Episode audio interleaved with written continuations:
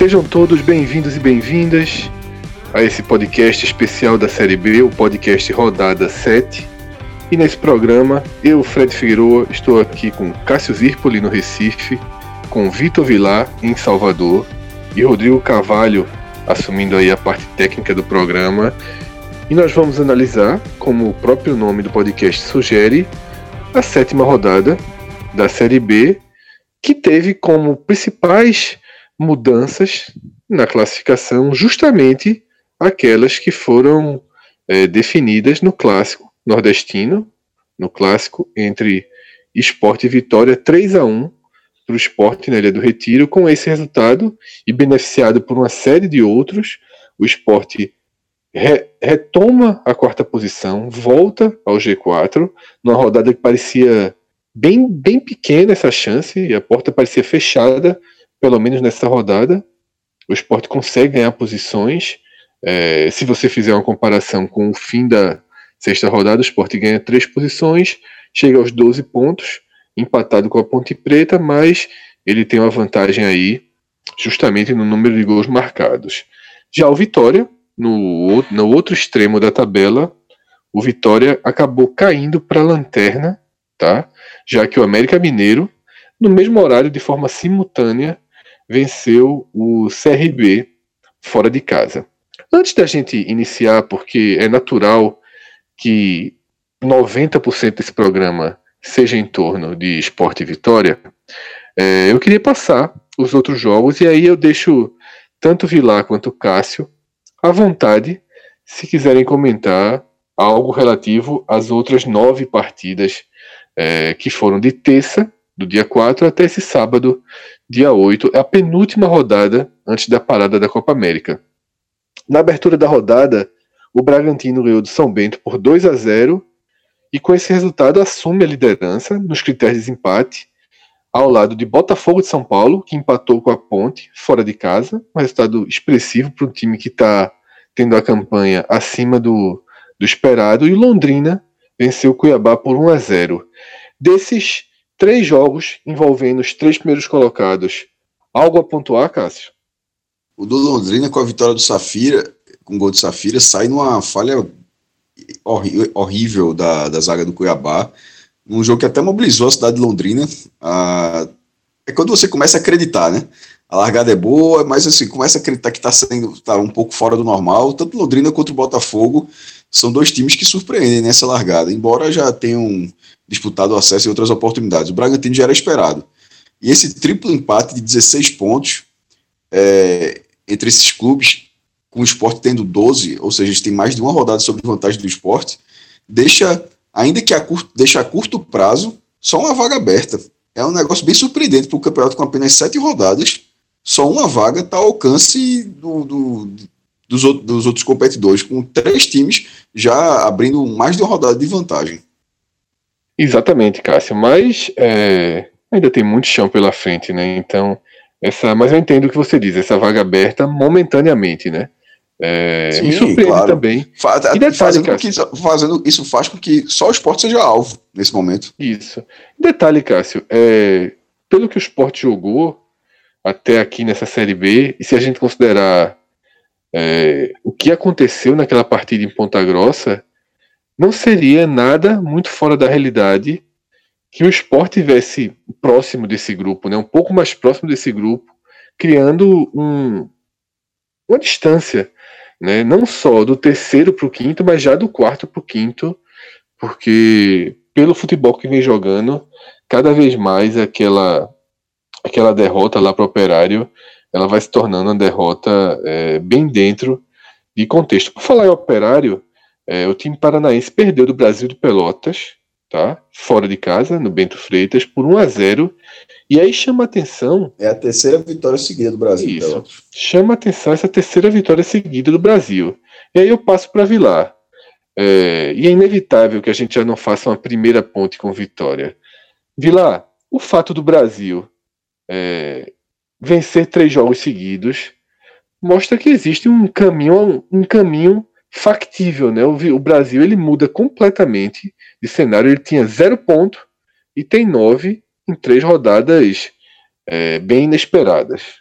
Pois é, é nisso que o torcedor do Vitória provavelmente se apega a partir de agora, né? De que um time que começou mal o campeonato, no caso do Brasil de Pelotas, ficou é, várias partidas, né? Ficou quatro rodadas sem pontuar, simplesmente agora chegou já a três vitórias seguidas. E nisso que o torcedor do Vitória se apega um pouco, acredito. Se tem alguma coisa a, a acreditar, é nisso, de que há um time que pode começar o campeonato mal e de repente encaixar aí três vitórias e mudar de patamar rapidamente. O caso do Vitória é que talvez isso só aconteça, talvez não, a altura que, que chegamos aqui, que isso aconteça após a pausa para a Copa América, né?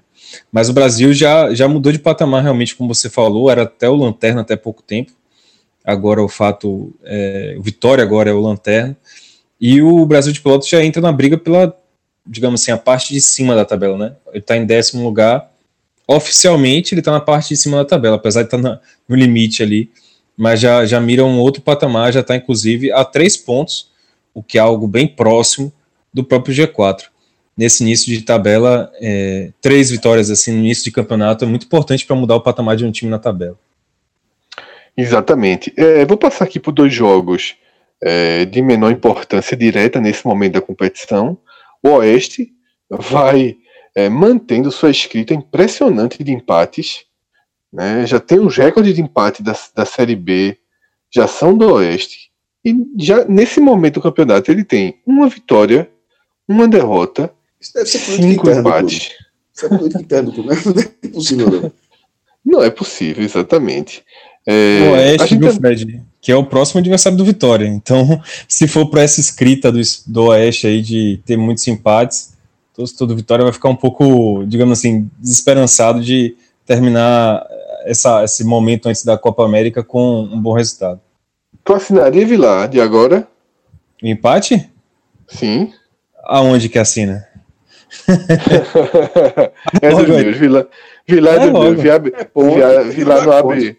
Exatamente, trabalha com ponto. Não abre mão de um pontinho é, fora de casa, não. Jamais. É, um outro empate dessa rodada, né? Foram três empates, o que a gente já citou, de entre Botafogo e Ponte Preta, né? Esse que a gente acabou de passar, Oeste e Figueirense, e teve mais um empate, que foi o um empate entre Criciúma e Vila Nova, duas equipes que disputam diretamente a, a, a permanência nesse momento do campeonato, ou pelo menos a primeira vaga fora do Z4 e com esse ponto conquistado fora de casa, Vila Nova se mantém fora do Z4 e ele e este nesse, nesse momento ele é formado por Criciúma, América Mineiro, Guarani e Vitória. E aí só para contextualizar, como eu já até também passei nesse programa, América Mineiro que finalmente venceu, né? É, 3 a 1 em Maceió contra o CRB foi um dos jogos até. Esse jogo também está diretamente ligado é, é, último, isso aqui é... Era o último time que não tinha vencido uma partida ainda. O, o, é, e, esse, e esse jogo. Foi bem surpreendente esse, esse é, esse jogo é indiretamente 100% ligado às mudanças de posição de esporte e vitória. Porque se desse CRB, o Vitória não seria lanterna e o esporte é, não estaria no Z4. E o último jogo para citar dessa rodada, é, mais uma vez o Couto Pereira com um grande público e aí o Curitiba frustra as expectativas desse público, quase 36 mil pessoas. Não sei se a gente pode chamar de, clá de clássico, Cássio. Não sei se você considera os duelos é contra o Paraná Paratiba. um clássico. Pronto. Nesse não, não, Paratiba. Não, veja, não, veja só. 3 a 2 Paraná. No, é, o Paraná é um clube fundado em 89, mas é, com a década de 90, assim, eu não acho que existe dúvida quanto a isso, não, Fred.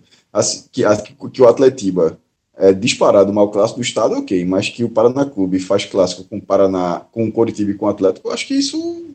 No status, da, no status América Mineiro, Cássio? Não, eu, eu, acho que é um status maior. Porque... No status ferroviário também não, né? Acima. Como assim, status ferroviário do Ceará? Não, veja só. É, não pode ser América Mineiro, pô. Assim, há 10 anos o Paraná jogou Libertadores. Então, assim, é um clube com, primeiro, que tem uma torcida maior do que a do América Mineiro. É, e que os outros dois têm torcida bem menor do que a da Cruzeiro Atlético. Então, assim, a, a, a relação é muito mais próxima. Eu acho. Cássio, a pergunta Oi. é a seguinte: soltaram fogos lá em Curitiba ou não tem torcida para não tinha torcida para soltar fogos? A do Paraná encheu a parte dela atrás da barra, no setor do visitante. É isso que eu tô dizendo, pô. Tava é, lotado. Então é relevante. É, percebi que Cássio respeita o velho Paraná. Não, não é questão de ser respeitar, de respeitar, não. É porque. Não, assim, na verdade, eu, eu só comentei porque eu achei curioso. Tu não considerar clássico. É, é não, não, não, é que, não, é que, eu considerei clássico. Na verdade, eu quis. É, de fato, você, é. trouxe, você trouxe um argumento bom. Eu quis medir, digamos assim, se a, o quanto seria ele nessa escala. Uma escala. Tá bem menor. Tá bem menor do que Curitiba e muito menor do que o Atlético Paranaense, mas assim, é momento também, né? O time foi pentacampeão nos anos 90, foi campeão. Tem, tem sete títulos estaduais em, nesses 30 anos aí. Jogou primeira divisão muitos anos. Ganhou a segunda divisão, jogou Libertadores, ficou entre os 10 algumas vezes no, na primeira divisão. Acho um time bem irrelevante. E a torcida não é uma torcida grande, mas para mim me parece ser muito maior do que a do América Mineiro. O Curitiba, né, que é o, o outro lado dessa moeda aí, ele, de fato, 36 mil pessoas, quatro jogos em casa, os quatro acima de 30 mil pessoas. É, uma, é um fenômeno. Uma, Nem é um fenômeno. Veja, veja só, na Série A eu não lembro o Curitiba fazendo isso. É um fenômeno. Eu, eu confesso, Cássio, que dessa vez eu não me atualizei se houve uma nova promoção de ingressos, né? Porque aqueles três públicos eles tinham sido movidos por uma promoção de três jogos por 15 reais. Dessa vez eu não não não tive tempo ainda, né? O dia foi bem cheio para ter qualquer detalhamento desse jogo. Eu só tive acesso ao público é, lá mesmo na Ilha do Retiro, no estádio. Eu vi alguém conversando. A renda foi é, 424 mil reais, né? Basicamente 425. Veja só, é, é, é melhor, um pouco mais de 10 reais o ticket. É, um pouco é, mais de 10 reais. Mas veja só, meu irmão, 400 conto, pô. É dinheiro, pô. É dinheiro. É, é o Curitiba... O, quanto, o clube, quanto o clube não deve ter faturado com bar? Para dar um exemplo. Com bar, com estacionamento. Não, de fato, eu acho que o que o Curitiba vem fazendo é, é bem exemplar. É, e só para deixar a informação redondinha, foram 35.586 pagantes, tá? Mas o estádio teve mais de 37 mil pessoas, foram 37.636 para a renda que eu já falei aqui, uma renda de basicamente 425 mil reais. É, a média, Cássio, do Curitiba nessa Série B é simplesmente 34,361. É uma coisa muito, muito, muito acima é, de qualquer de qualquer contexto. E agora a gente segue para a segunda parte do programa, que é, na verdade, uma espécie de telecast dentro desse podcast é, especial da sétima rodada da Série B. Mas antes da gente se aprofundar no que aconteceu na Ilha do Retiro, tanto para o lado do esporte, tanto para o lado do Vitória, e eu até já escrevi no Twitter, eu acho que o lado do Vitória ele traz uma narrativa interessante para se analisar esse jogo. Mas antes da gente mergulhar, eu queria voltar um pouco para o que aconteceu mais cedo nesse sábado e fazer um agradecimento especial. Na verdade é o seguinte, a gente vai ter alguns agradecimentos ainda para fazer por tudo que aconteceu nesse Pod Experience, né? Foi um evento fantástico. Eu acho que de todos os eventos, acho não, eu tenho certeza de que todos os eventos já organizados pelo podcast, esse foi o que chegou no melhor nível de interação, de diversão, é, de organização. Mostra que a gente está aprendendo um pouquinho dessa área e mostra também o quanto o público segue é, cada vez mais né, fechado com a gente, próximo. A gente está cada vez mais. O evento tem uma cara de reunião né, de fim de semana de velhos amigos, agora são mais de 100 amigos, né? Então é um grande churrasco de uma super família. E o agradecimento que eu queria fazer agora, né? Nessa segunda-feira vai ter um podcast especial sobre tudo o que aconteceu no Pod Experience. E aí a gente faz é, todas as, uh, as justiças que a gente precisa fazer. Mas aqui eu queria especialmente falar da Horto, que deu um tratamento ao nosso evento com todo carinho, com dedicação, armou um stand, levou equipamentos e principalmente, tá? Principalmente, eu preciso falar de Arthur Lage, ortopedista, especialista em pé, pé em tornozelo, e de Aline Freitas, fisioterapeuta, porque dedicaram sábado, tá? Para ficar lá com a gente, atendendo todo mundo que teve qualquer problema físico, numa simpatia, numa diversão. Parece que já, já tinham vivido aquele ambiente algumas vezes e não era a primeira vez. Então foi muito legal o que a gente presenciou lá. Alguns dos nossos dos nossos ouvintes já estão é, já, já incluíram a orto como a sua primeira opção para tratamento. Moacir, inclusive, né, que hoje nesse campeonato jogou no time de Lucas, Moacir estava aí com o tornozelo extremamente machucado, era dúvida, mas jogou normalmente, se tratou na orto e é, conseguiu passar no teste aí. Ele estava muito tempo sem jogar, tratou o tornozelo na horta e jogou plenamente. Né? Os resultados aí a gente comenta na segunda-feira, porque aí ele não tem muito resultado para jogar na mesa, não. Mas para fechar aqui, eu queria reforçar isso, reforçar o agradecimento, a atenção dada pela horta, a dedicação. É, não é qualquer não é qualquer médico, não é qualquer fisioterapeuta que abre um espaço na sua agenda, tá? Sobretudo no fim de semana, para fazer o que Arthur e Aline fizeram. E em nome dos dois, eu agradeço a Horto, porque eles representaram a Horto. A empresa estava abraçada ao projeto. Pela segunda vez consecutiva, a Horto patrocina todos os times.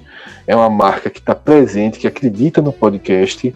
E às vezes a gente faz propaganda, às vezes a gente indica o Instagram, Clínica Horto, mas hoje, fundamentalmente, eu queria deixar esse agradecimento. Tá? Valeu demais, Arthur, valeu, Aline, e valeu a todos da Horto que estavam sendo representados por essa dupla. Mas então, é, vamos voltar aqui no tempo, algumas horinhas, é, da Arena na Carta para a Ilha do Retiro. Poucos quilômetros separam, inclusive, os dois campos, não posso chamar os dois estádios, porque a Arena é, é a nossa casa, né? não é um estádio, é um belo campo com uma área fantástica, mas entre os dois palcos dos grandes jogos desse sábado são apenas alguns quilômetros, algumas horas separaram, e o esporte vence o Vitória por 3 a 1 tá? E existe uma série de ângulos para a gente abordar essa partida. Eu vou fazer uma pergunta para Cássio, tá? que não vai ser a mesma que eu farei para Vitor Vilar. A partir daí, os dois é, trarão análises dele e eu vou pontuar. Todo mundo sabe que quando eu apresento, eu também comento, né? Tudo uma coisa só. E eu vou pontuar nesses dois lados. Cássio, é, focando no esporte, tá? Depois a gente interage com o debate das duas equipes, mas focando no esporte. Esse 3 a 1 sobre o Vitória, com o time mais uma vez mostrando uma clareza ofensiva, um bom repertório ofensivo, uma boa postura dentro de campo, mostrando qualidades individuais, mostrando ser um time bem treinado. Esse resultado, ele responde àquela, àquela dúvida que a gente vinha é, segurando um pouco para dar, aquela para mim vem desde já, desde lá do jogo do Bragantino, que aí teve um, uma frustração contra o Figueirense, aí depois vai, vence o América, vence o Londrina, vai com enorme expectativa, perde para o Operário naquelas circunstâncias, mas somando esse jogo do Vitória, sobretudo ao do Londrina, é um sinal de que o esporte em casa ele começa a fazer valer sua qualidade, porque eu me lembro muito bem, cara, se a gente até discordou um pouquinho, que nas primeiras partidas eu, eu usava um mantra. O esporte não está conseguindo resultado, mas está jogando melhor que os adversários. Ele agora joga melhor que os adversários e, pelo menos na ilha, consegue os resultados, né? já que o jogo de Ponta Grossa fica meio fora aí é, do foco de análise. Eu queria a tua visão, se você concorda com essa linha inicial. Fred, é, eu um pouco antes de começar essa gravação, fiz até algumas observações no Twitter, no, numa thread sobre no que tinha postado no blog, e ele falava um pouco dessa questão ofensiva do esporte. É, eu, eu acho que depois dessas sete rodadas, e pelo que o esporte mostrou esse ano, mas tinha mostrado com, é, com adversários de divisões abaixo, e agora já são sete rodadas com é, da mesma divisão, obviamente, da, da Série B, me parece que o ataque do esporte, como você mesmo falou, a exceção feita no jogo do Figueirense, que é onde o Figueirense acho que taticamente é, se sobrepôs ao esporte, conseguiu travar o esporte, mas de uma forma geral, na maioria dessas partidas, o time, o, o setor ofensivo do esporte funcionou muito bem. E não é só é, porque marcou um, dois, três gols, não. É porque simplesmente consegue criar. E como você falou, tem, reper, é, tem repertório. Ele consegue, o esporte consegue atacar pelos dois lados consegue atacar por baixo com a bola rasteira, consegue atacar pela bola aérea, consegue atacar com a bola esticada. Assim, é... veja só, traçando um paralelo, o esporte não tinha esse, esse repertório da primeira divisão. E, obviamente, claro, no nível técnico muito maior, se tiver repertório, é, talvez seja até mais difícil, mas era, o esporte era um time muito mais. É, afundilado no, no, no sentido de, de, de opções na Série A do que na B. Na B, não é porque é só a divisão mais fraca, não é porque as opções que o, que o time tem no elenco dão essa, dão essa capacidade. Eu acho assim algo é, animador até para a questão ofensiva do esporte. Tanto é que o time tem 11 gols em 7 jogos. O, o que eu acho ruim, até aqui nesse momento, é que, por outro lado, já são 8 gols. Aí não dá, eu não vou tirar o, os gols lá de, de Ponta Grossa, até porque levou um gol de bola parada, com o campo molhado ou não, foi, foi um escanteio. Ele foi problema de posicionamento, não é porque estava chovendo, não. É, e, e, teve lance, e teve lance do pênalti num, num bobeiro é que podia até não ter sido marcado por causa da falta que o goleiro do esporte tinha sofrido, o juiz não deu. Mas, de uma forma geral, são oito gols sofridos em sete partidas. É mais de um gol por jogo. Aí você considera que, por exemplo, o jogo do Figueirense foi 0 a 0 ou seja, essa distribuição está maior. Se você excluir esse jogo tanto para o setor ofensivo quanto para o setor defensivo, você mostra o jogo do Figueirense, Esporte Figueirense, você mostra que o esporte ele está conseguindo ter um volume ofensivo, mas defensivamente ele não está muito estável.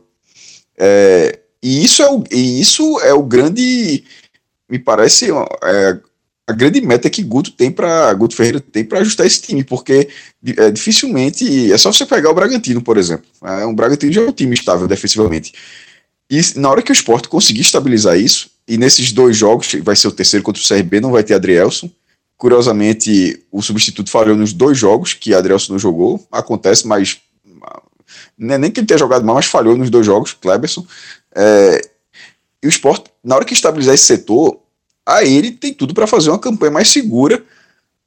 Talvez acima do nível de, dos que estão acima dele. É, talvez o Bragantino pode até disparar, mas assim, pra, pra, em relação ao Londrina e Botafogo, talvez o esporte possa se equiparar em breve na campanha a esses times, se ele conseguir estabilizar ah, defensivamente. E obviamente se não tiver um grande foco ofensivo, né? Porque vem as janelas, aí tira da primeira divisão e a primeira divisão vai tirar da segunda, enfim, essa coisa que a gente sabe todos os anos. Mas é, aquele quarteto que a gente via como um, um quarteto interessante na no, como foi no Pernambucano, ele, ele, ele se mostra na primeira divisão. Sami, ele, ele, eu acho ele jogou foi um pouco abaixo da média, mas ele tem uma qualidade de passe que é, que é muito interessante para o jogo. Leandrinho, quando entra, está entrando muito bem, está entrando com confiança, está começando esse passe já, é, esse passe dele rasgando a defesa, já, já foi a segunda vez, ele deu, ele deu contra o América, o Sport venceu o jogo, e deu um agora que por pouco o Sport não goleou o Vitória, que aí o Brocador bateu para fora, é, isso já uns 45, 43 eu acho. Essas, ou seja, essas opções assim, mostra que o esporte tem um caminho certo. Tanto é que nesse jogo contra, contra o Vitória, é, os três gols do esporte foram três gols bonitos. E veja, e veja só, embora dois deles a partir de erros do Vitória, mas a partir de erros do Vitória para iniciar a jogada, né? Tipo, não é o Vitória errando a um metro da barra, não. O Vitória, Vitória errando na intermediária, errando e dando uma falta para o esporte. E o esporte, com três toques de bola, com, com, com objetividade, com, você já vê que já tem um entrosamento, saíram os gols como foi o, o, o primeiro. Sami abre para Ezequiel, Ezequiel na direita, que dá cruza rasteiro. Nem, acho que nem era para Guilherme, talvez fosse até pro brocador, mas Guilherme, na hora que ele bateu na bola, ele deixou. Era, parecia que era uma jogada normal, virou um gol muito bonito, pela forma como Guilherme bateu na bola. No segundo, que acho que foi Bispo, não sei se foi Bispo do Vitória que saiu. O goleiro saiu errado, na verdade, o jogador perdeu ali. O Sport recuperou rápido, o brocador deu de letra para Charles bater no cantinho E o, e o terceiro gol do esporte, aí não teve erro do Vitória, não. Aí o esporte começou trocando passe, até Ronaldo deu. O Ronaldo tocou para frente, inclusive. É, e foi trocando, trocando passe até fazer, até marcar. Veja só, esses gols saíram. Esqueça a parte do Vitória. Na hora que eu tô falando, na hora que o esporte tem a bola, até saiu o gol. Esses gols saíram de, for, é, de formas que não, surpre, que não surpreendem pelo que o esporte vem jogando. Isso é algo positivo, ou seja, mostra que, mostra que não é algo fortuito, que é algo que você tem capacidade para fazer e repetir. E de repetir o estilo de jogo, como essa, essa, essa bola cruzada com alguém definido, geralmente o brocador, hoje foi Guilherme, como, como essa troca de passe, porque tem jogadores técnicos. Então, assim, eu acho que é bem, que é bem animador. Defensivamente, o esporte segue para mim instável. Na hora que estabilizar isso, a, aí, Fred, eu não sei se você respondeu a pergunta, mas na hora que estabilizar isso, a campanha tem tudo para ser uma campanha segura na Série B, eu acho. Respondeu, Cássio, é exatamente a visão que eu tenho. Eu acho que o esporte, ele. Eu mantenho minha afirmação de que o esporte ele foi melhor que todos os seus adversários, exceto três recortes, né? Os recortes do segundo tempo, em Ponta Grossa, um pedaço do primeiro tempo contra o América e a reta final do jogo em Bragança, depois que o esporte ficou com um a menos. E do que eu vi jogar até aqui, acho que Esporte Bragantino tem uma estrutura de jogo, uma clareza é, tática, uma facilidade ofensiva muito maior do que a dos seus adversários, e para mim foi isso que definiu o jogo na Ilha do Retiro. Eu acho que o Sport ele ganhou. Eu vou, vai, vai parecer óbvio o que eu vou falar, mas é exatamente o que precisa ser dito. O Sport ganhou porque é melhor. Ponto. E às vezes basta isso. O esporte ganhou porque é melhor. E o fato dele ser tecnicamente, taticamente superior ao rubro-negro baiano permitiu com que as brechas dadas pelo Vitória numa condição é, de tabela desesperada, desesperadora, é inevitável que um time nessa situação seja um time vulnerável, seja um time suscetível a erros, erros gerados pelo fato de estar é, numa zona de rebaixamento para a Série C e erros que levaram até essa zona de rebaixamento. Você pode escolher a ordem dos fatores, porque nesse caso elas não alteram o produto. Então, é, eu passo para Vilar justamente na transição da análise do esporte para a análise do Vitória. Eu repito, para mim o esporte ganhou porque é melhor, ganhou porque tem uma coordenação ofensiva é, melhor treinada, com jogadores tecnicamente é, num, num, em um degrau, pelo menos um, talvez um pouco mais que isso, um degrau acima, e, for, e isso foi suficiente para fazer com que a boa atuação do Vitória fosse em vão, ela fosse anulada. Eu é, falei até com o Vilar, ainda mandei mensagem para ele de áudio no nosso grupo, que tinha achado melhor. É, o Vitória é o melhor adversário que o Sport recebeu na Ilha do Retiro nessa Série B. Né? Foram eu quatro jogos. do Sport. Dele. Eu acho é, o Sport já registrado. Pronto, era justamente onde ia chegar. O Sport recebeu o Oeste, nada. O Figueirense, que aqui na ilha foi um time bunda na parede, extremamente defensivo. O Londrina, que o Sport engoliu e massacrou Londrina até dar dois gols ao adversário e o Vitória. Assim como o Cássio, eu recebi algumas respostas de pessoas que discordaram, de pessoas que optaram pelo Londrina. Mas, sinceramente, os gols do Londrina, para mim, foram do acaso. Foram de erros gravíssimos do esporte. O primeiro gol do Vitória, o único gol do Vitória, também sai de um erro. Mas entre o erro e o gol, a bola ainda precisou de uma qualidade na construção do Vitória, diferente daquele, daquele pênalti gerado pelo esporte contra o Londrina, que ali foi muito, muito mais bate-cabeça do próprio esporte. E assim, quando o jogo ficou 2 a 2 esporte Londrina, era um absurdo o que tinha acontecido. Enquanto nessa, nesse sábado, durante boa parte do segundo tempo, o 2 a 2 era um placar extremamente possível e factível na Ilha do Retiro. Eu vi um Vitória corajoso, eu vi um Vitória tentando jogar como se o mundo ao redor não importasse, como se sua situação não tivesse tão crítica, E vi o Vitória tentando igualar a partida contra o Sport na Ilha do Retiro. Atrás no placar, ou mesmo quando empatou em 1 a 1 ou quando estava 0 a 0 Então é isso, me chamou a atenção essa formação corajosa do Vitória. E assim, é, se eu sou torcedor do Vitória, eu estou extremamente preocupado. Eu teria pouco ou nenhum motivo para achar que algo ainda vai dar certo em 2019. Mas, Vitor Vilar, jogar bem é algo que nunca, nunca pode ser descartado. Né? Jogar bem é, é como se você passasse a, a, a definir o seguinte: ó, a gente já tem um teto um pouquinho maior.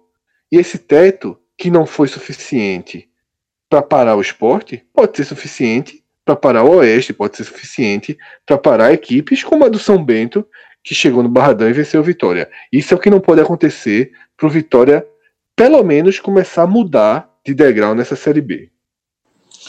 Perfeito. É, e eu começo justamente do que você disse, Fred, de que o esporte ganhou porque ele é melhor.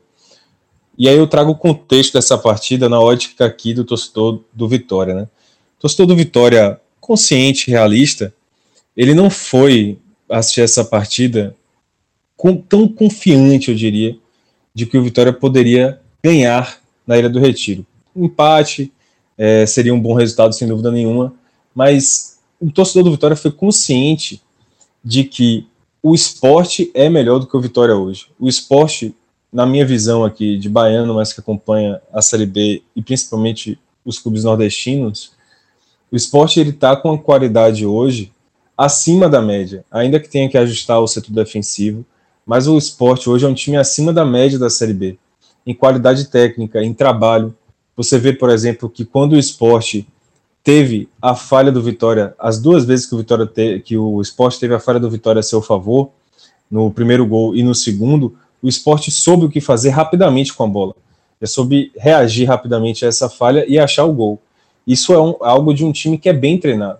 Fora a qualidade técnica do time, que o Guilherme aparece com dois golaços, o terceiro gol do esporte, então foi um gol primoroso, um chutaço de fora da área, uma letra de Hernani, a qualidade técnica aparece. Então o esporte é um time acima da média. O Vitória, ele é um time que, por toda circunstância que vem se desenhando nessa temporada, por todas as crises que aconteceram nesse primeiro semestre e que estão sendo consertadas ao longo desse início de Série B, o Vitória ainda é um time bem abaixo da média da Série B você pegar a média desses clubes aí que você falou, enfrentaram o esporte na Ilha do Retiro, o, Vitória ainda está abaixo desses times, né? À toa que está a lanterna da Série B nesse momento. Mas o Vitória, e aí eu trago algo que eu disse no, no grupo da gente lá no Clube 45, é, e muita gente achou que eu estava de brincadeira. Foi a melhor partida do Vitória, essa na Ilha do Retiro, em 2019. O Vitória mostrou pontos fundamentos que ele não vinha mostrando desde o início do ano.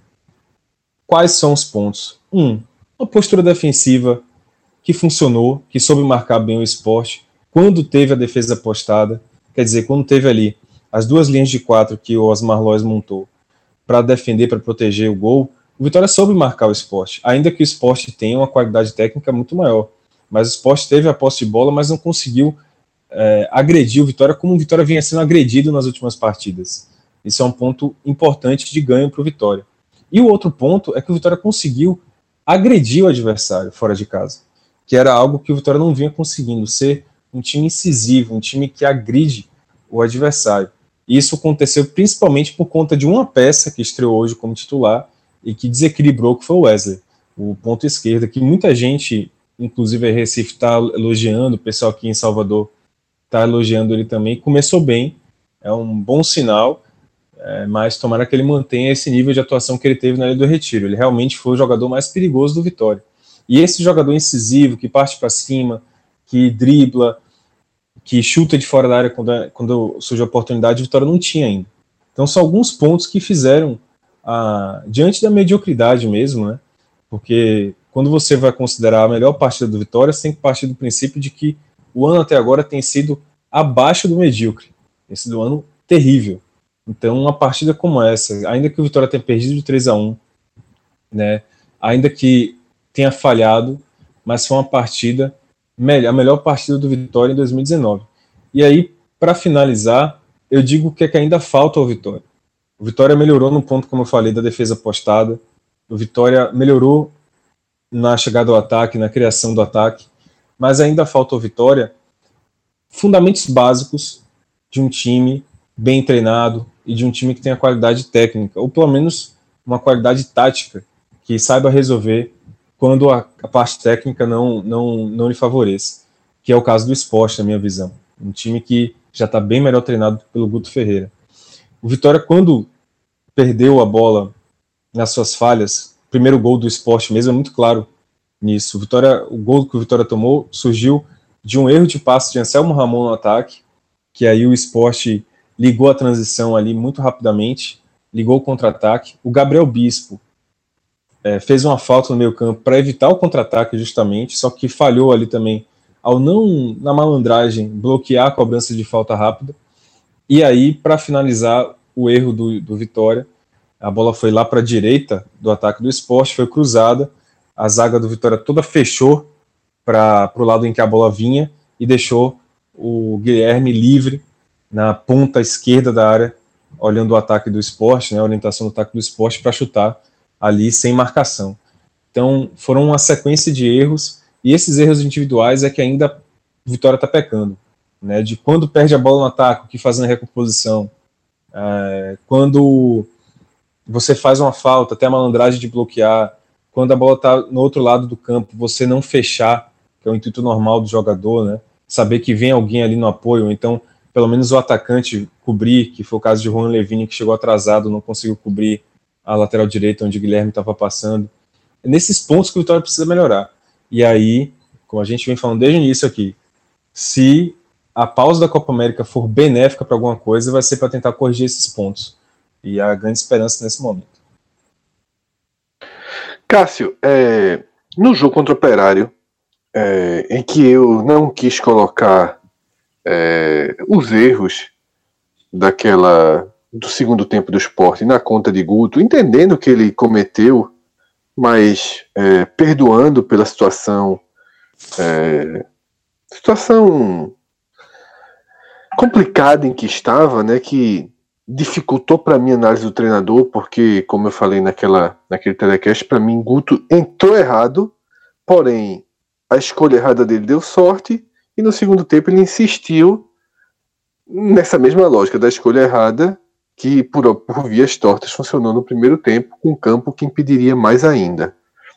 É, hoje, eu não sei se você vai discordar ou concordar comigo, eu achei que Guto foi é, muito feliz na condução do segundo tempo.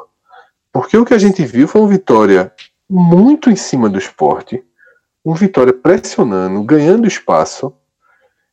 E, como já foi falado por Vilar, o que o Wesley jogou chamou muito minha atenção. Eu confesso que nem o nome dele eu sabia.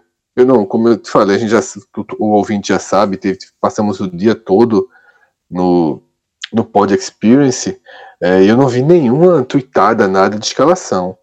E eu não reconheci, né? Foi só depois eu soube que já era que era o Wesley, que foi a estreia dele, mas o que ele e Capa fizeram, Capa a gente conhece bem, e ofensivamente ele é capaz de dialogar tão bem como ele dialogou com Wesley, eles deram um calor absurdo na defesa do esporte. E Guto, ele parecia estar calculando, digamos assim, esse calor, tentando ter uma brecha para um contra-ataque mais é, fatal e acreditando que naquele desenho de 2 a 1 um, com vitória em cima tentando 2 a 2 a forma mais segura para o esporte chegar ao resultado era o terceiro gol. Era o terceiro gol no contra-ataque, era de fato fazer o terceiro gol, nem que fosse depois de 2 a 2 E por isso ele foi segurando as peças ofensivas até onde deu. E chamou muito minha atenção na hora que João Igor ele sente é, algum desconforto muscular e pede a, e pede a substituição, não veio Ronaldo, que era o primeiro volante do banco de reservas para entrar. Veio Leandrinho, e foi muito emblemático para mim. Deixou claro que Guto sabia que o 2 a 2 era uma possibilidade real. É como se ele tivesse colocado na balança, ó, com o Leandrinho, eu não vou mudar meu poder de marcação, vou ficar exposto. Talvez saia o 2 a 2 Mas a chance de fazer o 3 a 3 o 3 a 1 também é muito maior. E eu acho que ele colocou as duas coisas na balança, sentiu os riscos e escolheu o lado certo. Como é que tu enxerga essa, essa substituição, essa escolha do esporte em passar mais tempo é, sendo pressionado, jogando de forma mais recuada, e o quanto a entrada do Leandrinho conseguiu ir desafogando aos poucos. Fred, é, eu assisti que você viu no estádio, né? Eu vi na televisão. Cabral, Cabral faz um trabalho muito massa de acompanhamento de, de scout. Eu acho que, inclusive, a, as transmissões que tem esses scouts, acho que elas utilizam muito pouco, inclusive para material. Algumas vezes colocam só no intervalo os dados do primeiro tempo, enquanto eles têm isso em tempo real, é, usar durante o jogo, você dá uma leitura muito boa. E Cabral, é, eu digo isso porque eu não vejo, não é muito comum que outros comentaristas façam isso, mas Cabral, por exemplo, fez no jogo.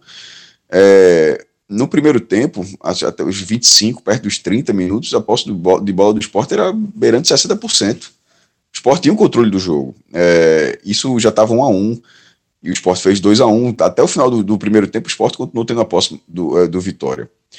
Agora, veja só, do, do apito do segundo tempo até os 15 minutos do segundo tempo, o Vitória passou de 70% de posse de bola. Olha, é, do esporte que, que tinha uma bola, não é que o esporte, quando eu quis dizer controlar o jogo, não é, não é o ritmo, não. É controlar o jogo é simplesmente controlar a bola. Controlar é, quem tá com a bola tá controlando o jogo, é isso que eu quis dizer. E o esporte, na hora que recomeça o segundo tempo, é, o esporte não, não conseguiu ter isso em nenhum momento. É, não, não vi uma, nenhuma grande mudança, não. Eu vi mais uma mudança de postura de simplesmente começar a trabalhar o resultado a partir do segundo tempo. O Wesley jogou, jogou muito bem, mas porque o esporte também permitiu essa aproximação da área, que não acho que aconteceu tanto assim no primeiro tempo. E no segundo tempo teve essa, é, teve essa aproximação com ele. Eu estava vendo, em alguns momentos, eu, eu vi que a possibilidade do esporte cometer um pênalti. Porque o Wesley estava liso e tava conseguindo driblar dentro da área. Então alguém era um bote errado ali e pênalti. E, e pênalti. É, o esporte, assim, não é que escapou porque não chegou nem a ter isso, mas eu tava vendo a hora de acontecer. Por causa desse cenário que eu descrevi agora. E o esporte sem a bola, Fred, eu, eu, não, eu não, achei uma tática. Você disse que, Guto foi inteligente, eu, não, eu, eu achei muito arriscada. Não, não, eu não consigo. Eu não, ó, a mudança de jogo foi muito grande para simplesmente tratar como apenas. É óbvio que o Vitória melhorou, mas apenas a mudança do Vitória. Eu, eu enxerguei também como os, uma administração do esporte desde o primeiro minuto do segundo tempo, para de repente buscar um contra-ataque. Só que isso não aconteceu. E não aconteceu. O esporte, a, a, até. É, o esporte, eu acho que ele ficou muito. A iminência do gol de empate foi muito maior do que a do, do 3 a 1 Inclusive, você até falou das mudanças, mas quando saiu 3 a 1 Leandrinho tinha acabado de entrar e Ronaldo já tinha entrado, tanto que eu falei que ele participou da jogada. Quando o Ronaldo entrou, ali foi para fechar de vez. Ali, o Ronaldo não entrou para definir o 3 a 1 Por isso que eu tô falando assim, eu acho que, que quando saiu 3 a 1 a jogada foi muito bonita, mas ela foi de, de um momento onde não parecia o mais indicado para o esporte mar, marcar. Que foi justamente aquele, é, que foi justamente com o Ronaldo em campo, no lugar de Sami Ou seja, é, entrou um volante no lugar do camisa 10 e foi aí que o esporte fez o gol. Eu achei que a iminência, de, é, é o empate para mim ficou muito mais perto do que o 3 a 1 o segundo tempo inteiro. Ah, eu acho que foi um, um, jogo muito perigoso, que não de um, de um jogo controlado, onde, onde o Vitória empatou num erro. Você até disse que, a, que o. Tu até deu, entendi que desse uma minimizada no lance de Kleberson, mas eu achei a falha dele muito grave, porque é óbvio que a jogada prosseguiu, é, é óbvio que teve qualidade, Fred, para o Vitória definir a, a, empatar. Mas a, onde Kleberson perdeu a bola, para a vitória, a jogada do Vitória seguir daquela forma era muito mais óbvia do que qualquer, do que qualquer outra. Era avançar pela, pela esquerda, que é onde estava a jogada, dar voltando para o centroavante e pronto. Então, era o mínimo, era, os caras são profissionais, pô, né? Gente, é até engraçado, depois você participar de um campeonato de, de pelado, campeonato amador, e você vê prova diferente, o negócio é assim, é brutal. E fica, meu irmão, o cara, aquele cara tem um chute daquele ali que a bola bate no travessão, pô, na, na pelada ninguém a gente faria nunca aquilo ali. Então, na hora que tem aquilo ali, é o mínimo, nessa, é o mínimo de uma segunda divisão que o cara tem aquele potencial. Mas tirando aquilo ali, o jogo continuou controlado com o esporte, criando algumas oportunidades, não muitas, mas criando mais oportunidades. No segundo tempo isso não, tem, isso não aconteceu. O Maílson, é, ele trabalhou uma vez no primeiro tempo, quando, tá ainda estava 0 a 0 uma defesa excelente, e, e, o lance, e o lance do gol. No segundo tempo, ele, ele, def, ele defendeu um chute no ângulo, é, defendeu uma cabeçada de Everton Senna, defendeu uma outra bola de cruzamento. Ele foi muito, ele foi muito exigido. Inclusive no meu pódio não tá Maílson. É, é, dá o spoiler aqui, acho que Charles, se fosse um pódio de, de estocar, até caberia Charles, mas assim, no, no, no meu pódio mais para frente assim, vai estar tá Maílson. Maílson é um cara que foi essencial para essa vitória do esporte. Eu acho que foi um jogo que onde o esporte não teve o controle. É, então eu não considero que tenha sido uma boa postura, não, Fred. Dessa, eu concordei com o primeiro, mas nesse, nessa eu discordo de você, caso tenha entendido exatamente o que você quis dizer. Não, eu acho que o esporte ele fez o que podia fazer, tá? Diante do cenário de um adversário jogando melhor. O Vitória já voltou muito bem para o segundo tempo. Muito bem. Eu acho que o esporte, eu acho que foi bem decisivo. É, porque se a Ronaldo tivesse entrado no lugar de João Igor, que era o lógico, aí sim o esporte teria escolhido ali administrar a partida. E ainda que o Ronaldo tenha tido a participação no terceiro gol, ele não era o jogador para fazer essa participação. Porém, quando o Guto ele opta por manter só um volante, você está levando a pressão. Você perde um volante e coloca um jogador que é o próprio Guto já, já deu declarações que enxerga Leandrinho mais como meia do que como volante, deixa muito claro que a intenção era sofrer um pouquinho, sofrer um pouquinho, mas é, na hora que tiver a bola, ter plenas condições de fazer o gol. E a verdade é que Leandrinho deu essas plenas condições.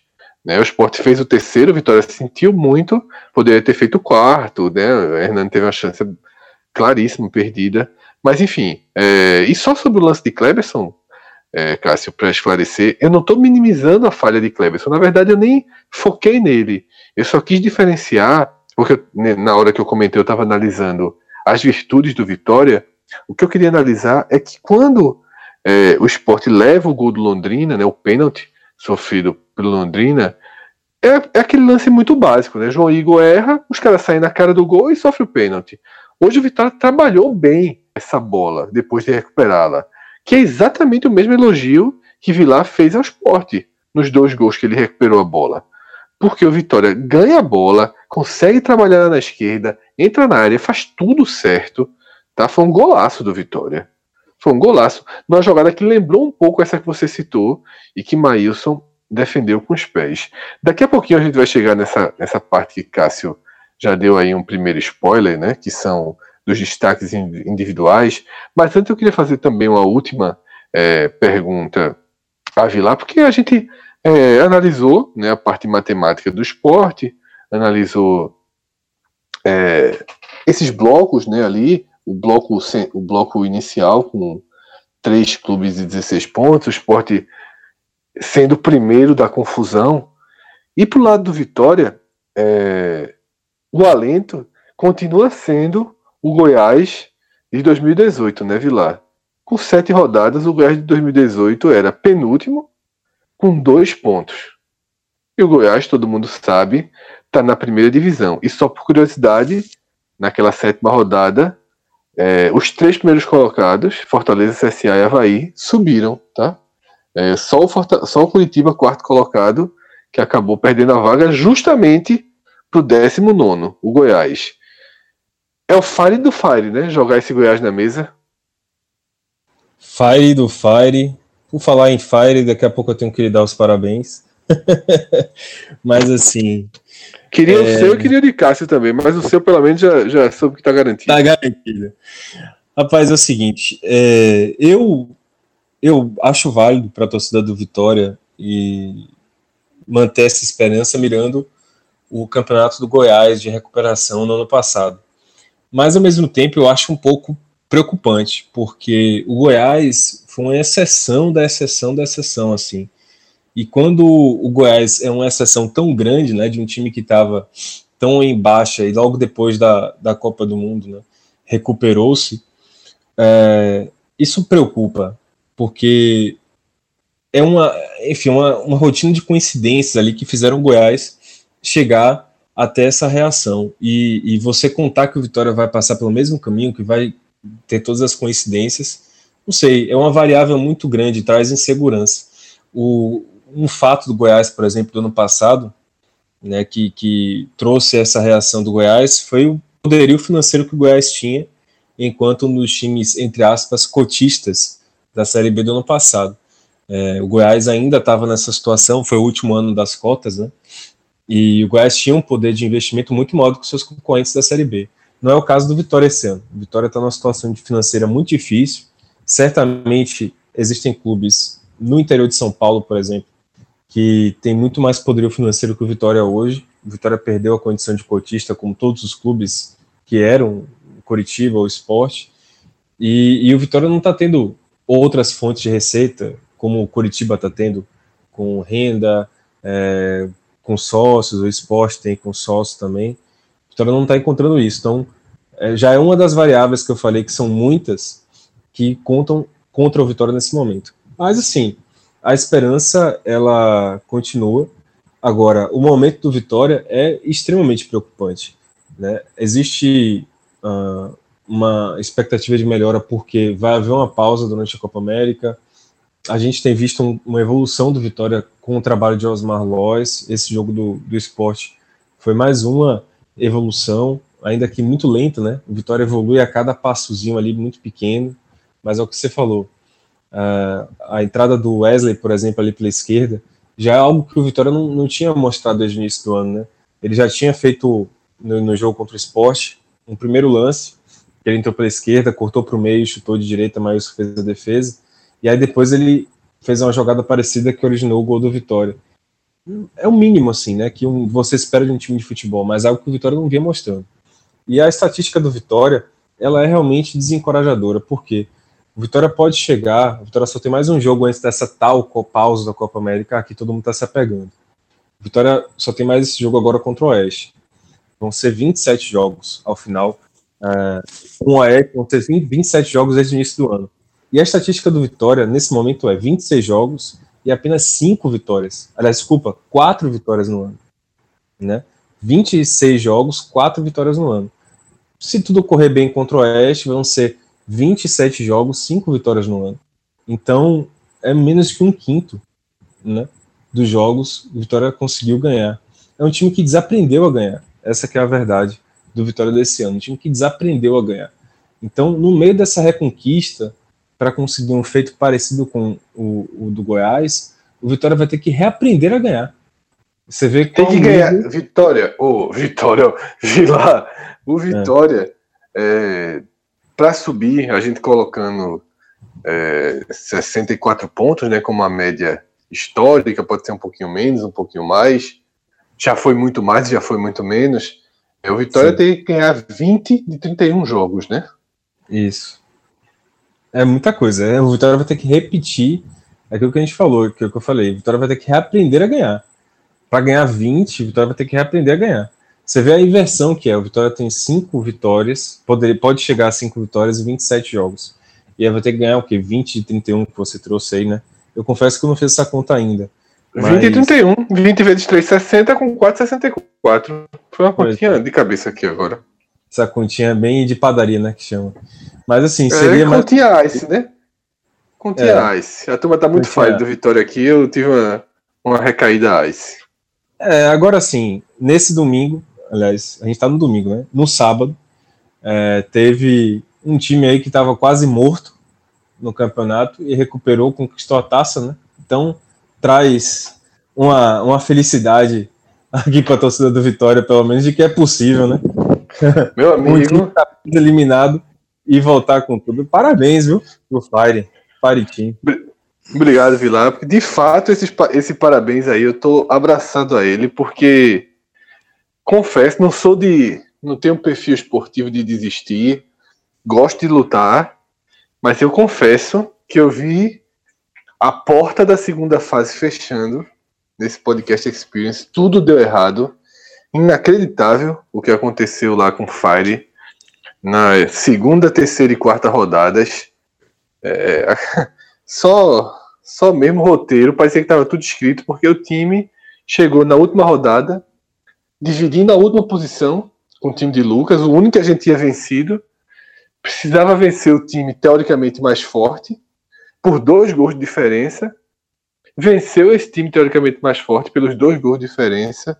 Se classificou e aí aconteceu aquela reviravolta tradicional, né? De quando o time tá mal, passa para as finais, cresce.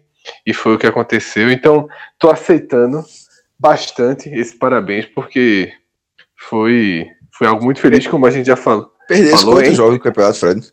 Perdi dois. Dois? Foi mesmo? De- Quando- detalhe, Ok. Cássio. Em três edições, em três edições, eu tinha perdido um jogo, que foi a final. Tu foi campeão Do- com duas derrotas, bicho. Foi, veja só, em três edições, eu tinha perdido só uma vez, que foi a final do, da segunda edição para Celso, num jogo que até filmagem do gol de mão teve. Mas enfim, aí nessa edição eu perdi duas vezes. Perdi 2 a 0 pro seu time.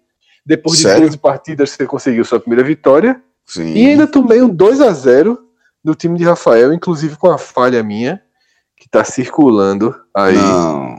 pelas redes Também. sociais, mas acontece, né? Também primeira falha aí. Frangaço, viu? Frangaço. Acontece, olha, veja só, você, Vitor, sabe que problemas com goleiro acontecem. Né? irmão, veja só, quando o Vitor vier pra cá, é muito óbvio que o Vitor vai tra- treinar ou tá morto, né, velho? Vai assumir, né? Vai assumir o tá morto, FC.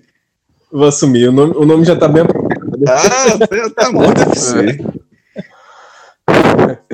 E aí, se Cássio Cardoso vier, ele já tem outro time aí para ele assumir, porque aquele Boa Terra foi descontinuado, né? Não seguiu, não.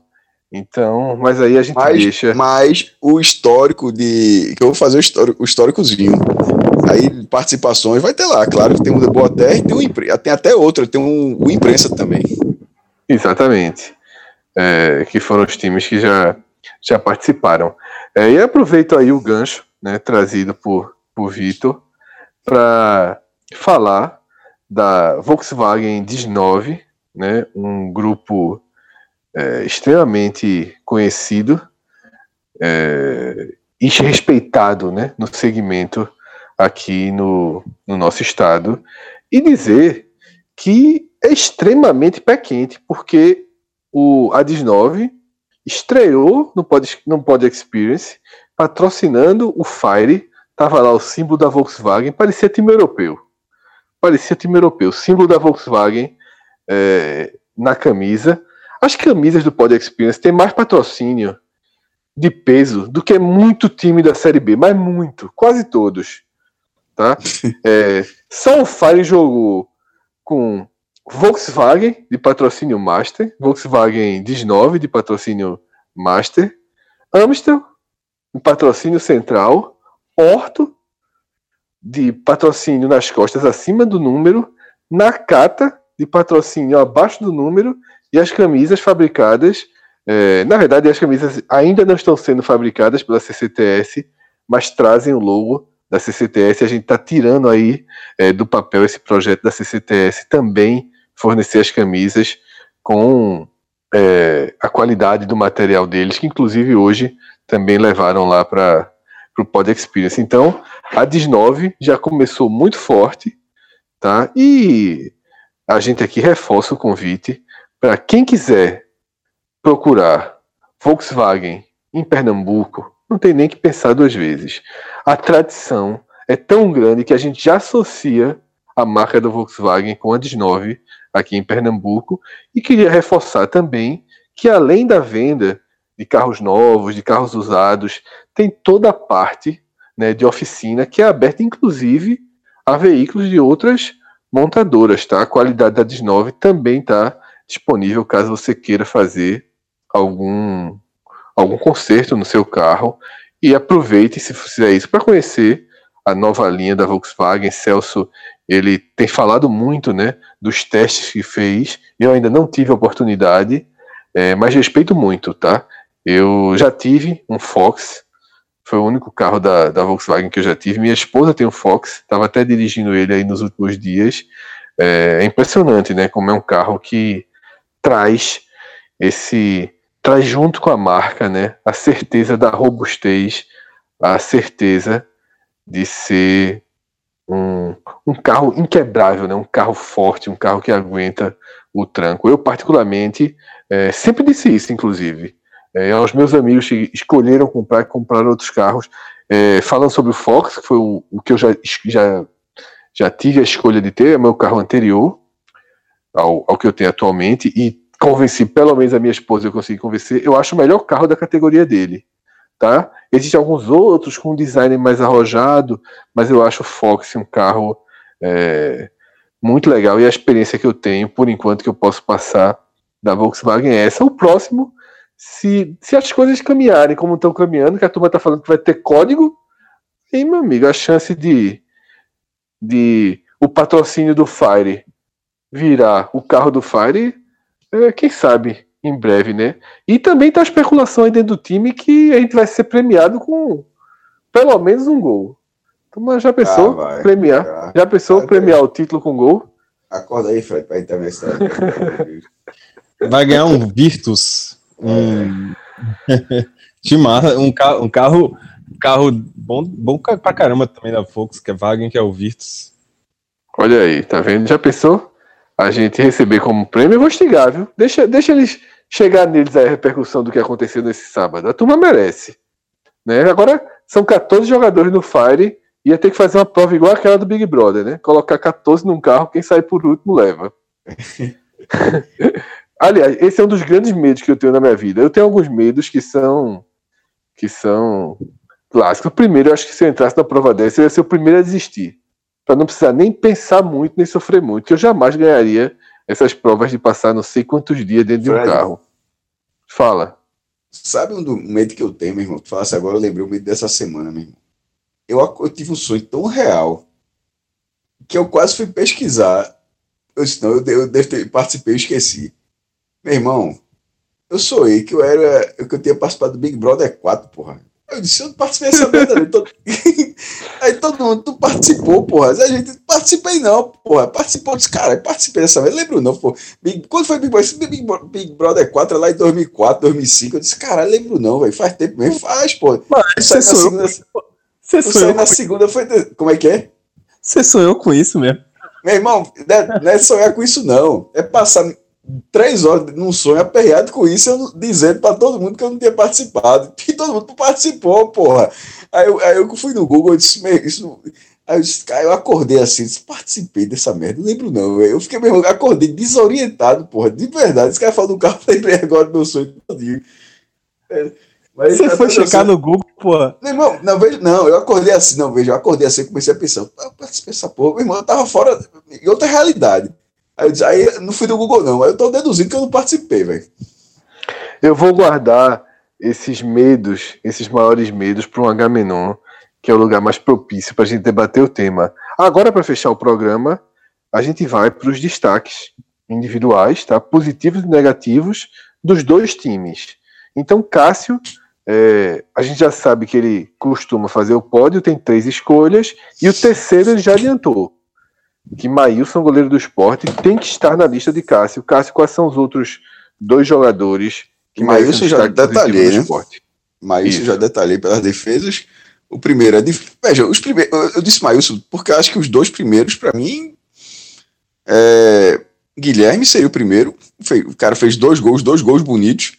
E participou bem da jogada. As jogadas fluíram com ele. Não foi só marcar o gol. Acho que a, ele errou ele tinha, tinha, errado muito daquela vez que ele tinha dado quatro chutes em 20 minutos. Ele é o cara que mais finaliza na Série B, mas finalmente marcou, né? É, foi, foi, efetivo, foi efetivo, mas é, a parte dos chutes, ou seja, tocando a bola, conduzindo o jogo, ele fez uma partida muito boa. E o, broca, o brocador, que nessa ele tem uma posição invertida, deu duas assistências, pô. O cara deu uma assistência de letra e participa na última assistência, embora tenha um mérito maior do próprio Guilherme, acertou o chute, mas foi, foi, foi um passe de Hernani. É, ainda perde um gol no final, um cara, foi um cara muito batalhador. A minha única dúvida é se eu poderia colocar é, Charles, não, é, não pelo gol, mas pela parte, pelo combate que ele deu no meio campo, enquanto é, em parte da partida, porque depois o Vitória melhora. E só por causa dessa melhora do Vitória é que foi que acabei sendo para mim determinante para deixar Charles em quarto. Aí, que não, ou seja, fora do pódio, né? Então, para mim fica Guilherme, Brocador e Mailson. Cássio, eu concordei com todas as análises, não necessariamente com a ordem, mas tudo que você falou eu concordei. Tá? É, eu confesso que eu não tinha pensado em colocar Maílson, mas achei, achei boa a sua lembrança, bom o seu voto. E, para não ser repetitivo, eu vou citar, na verdade, é, outros jogadores que, para mim, é, merecem estar na parte positiva, né, no lado positivo desse, dessa vitória. É, Sami, para mim, fez uma partida muito boa, tá? um meia-meia, é, conseguindo jogar, o time consegue, é, com, consegue começar a destravar, consegue começar a ser mais criativo, é, consegue até inverter as posições com o Sami, ele está ganhando força física, eu acho que ele foi muito bem. É, Leandrinho, que o, que o substituiu, na verdade substituiu o João Igor, desculpa, depois acabou indo para a função dele quando o Ronaldo entrou. Leandrinho tá muito bem. A qualidade de passe Leandrinho. Esse gol que a Hernani perdeu, que Leandrinho faz assistência, putz, é um, um, um, um passe primoroso, tá? Surpreendente. Então, para mim, eu fecharia, Cássio, é, os destaques positivos com esses.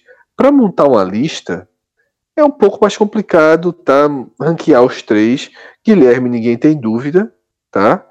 E ali eu ficaria entre Hernani, é, Sami e Charles, que o que Charles está correndo, até estava assistindo o jogo é, com Charny, com Haley, eu comentei o seguinte, né, dois ouvintes do podcast, dois integrantes do Fire, é, eu comentei com eles o seguinte, é, quando o Sport faz o terceiro gol, Charles ele tá mais ou menos na linha do meio de campo. Aí a turma começa a comemorar o gol é meio que atrás da barra, entre.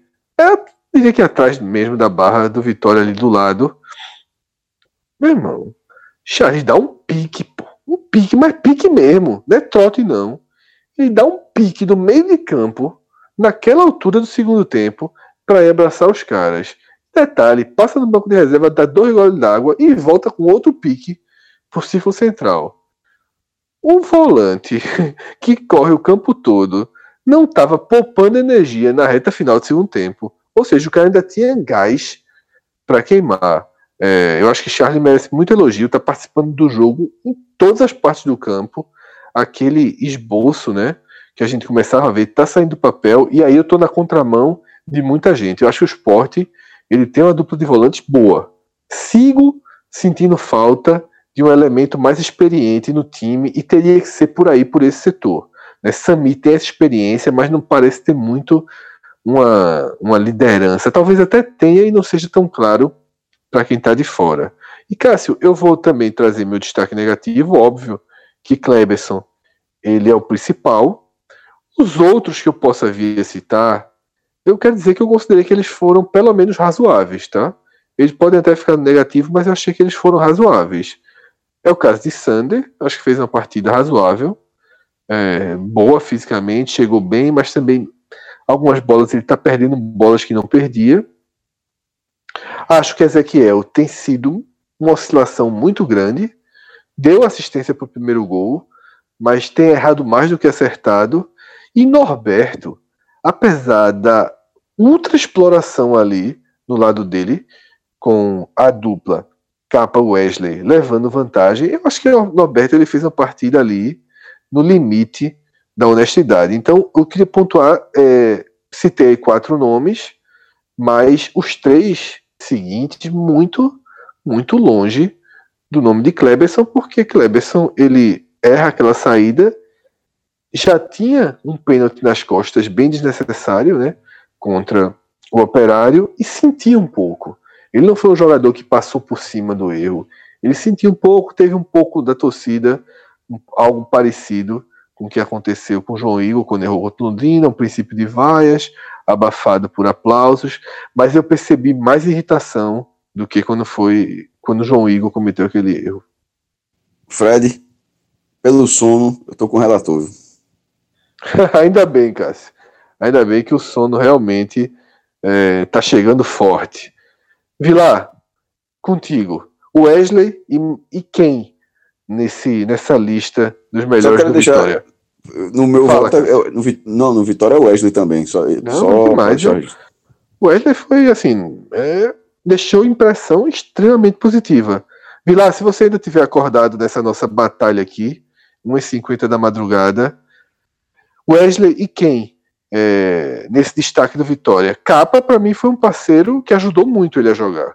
Pois é, o Wesley não tem nem muito o que falar, né? Eu já falei também dele aqui no podcast, vocês já escolheram.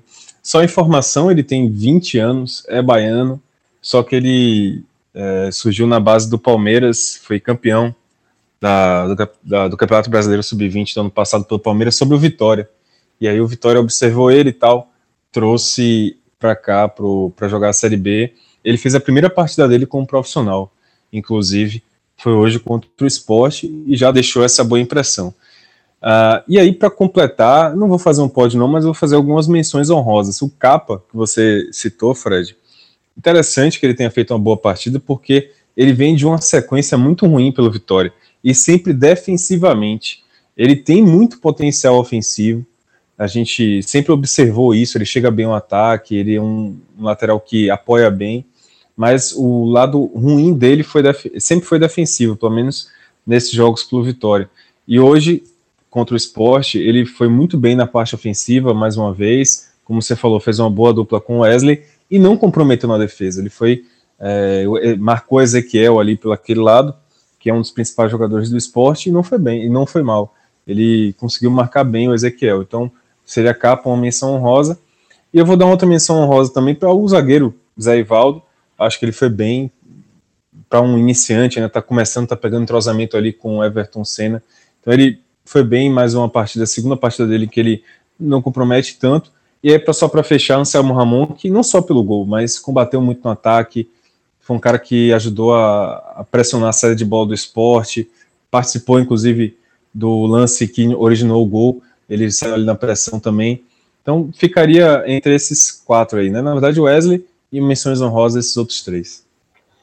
E do outro lado da moeda, quem Bom. aí foi decisivo para o Vitória, apesar de ter mostrado o que para você é, foi a melhor atuação em 2019, mas o time sai com 3 a 1 nas costas. Por quê? É, Quem foi decisivo para isso? Eu acredito que o pessoal vai cair muito em cima do Gabriel Bispo, o volante. Né? O torcedor Vitória tem culpado ele.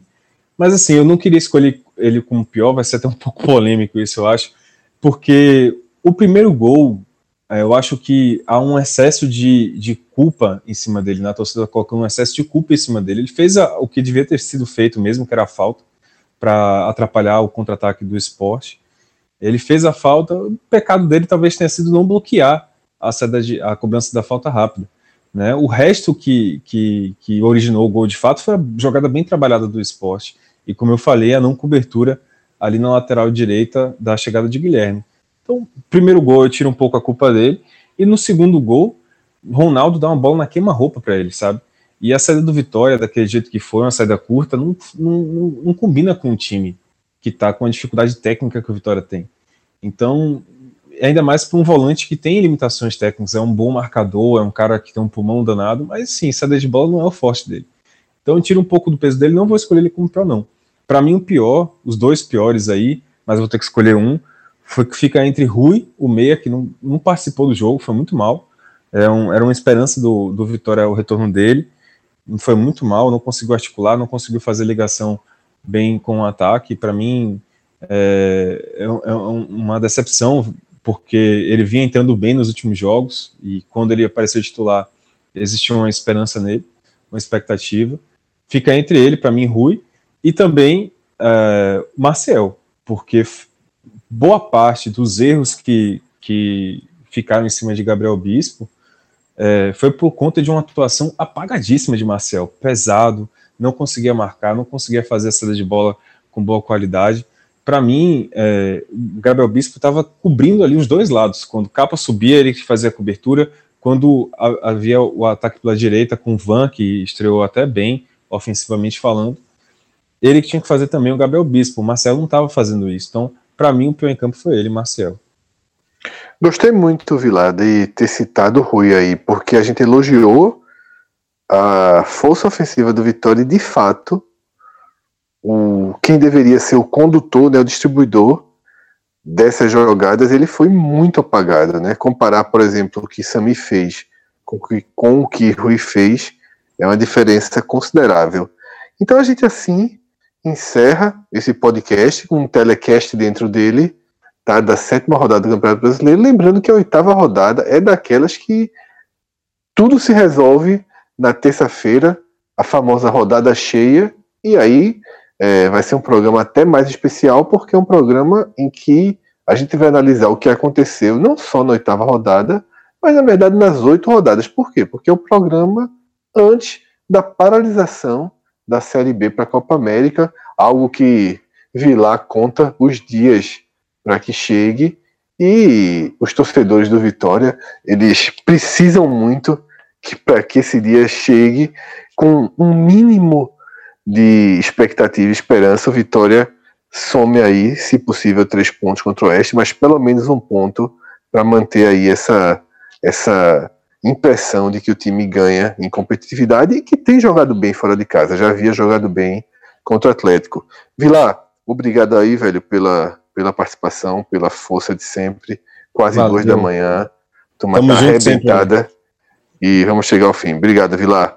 Cássio, pelo estado que a gente tá, eu acho que não precisa nem agradecer, né, velho? Vamos acabar o programa e seguir em frente. Olha, o silêncio de estudo, o homem arriou. Conheço, conheço. Aquilo ali. Quando ele, quando ele falou se com o relator, ele nem ouviu o que eu falei. O homem já tinha perdido as forças no meio do caminho. Cássio, para concordar comigo, é só quando não ouve. Quando ele ouve, ele sempre dá uma.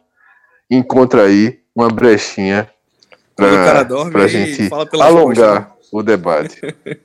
não, dormi. Eu aprovo, tô testando. Você vê que eu tô alongando aqui as críticas. Outra coisa, só para fechar. Ele vai acordar, vai ouvir o programa, e aí vai ouvir o que você falou e ele vai discordar. Amanhã ele vai discordar. Vila, 2x0 na primeira fase, não vale nada perto de título. Nada. Nada. Tu sabe disso, né? Levando 2x0zinho, mas foi buscar o título.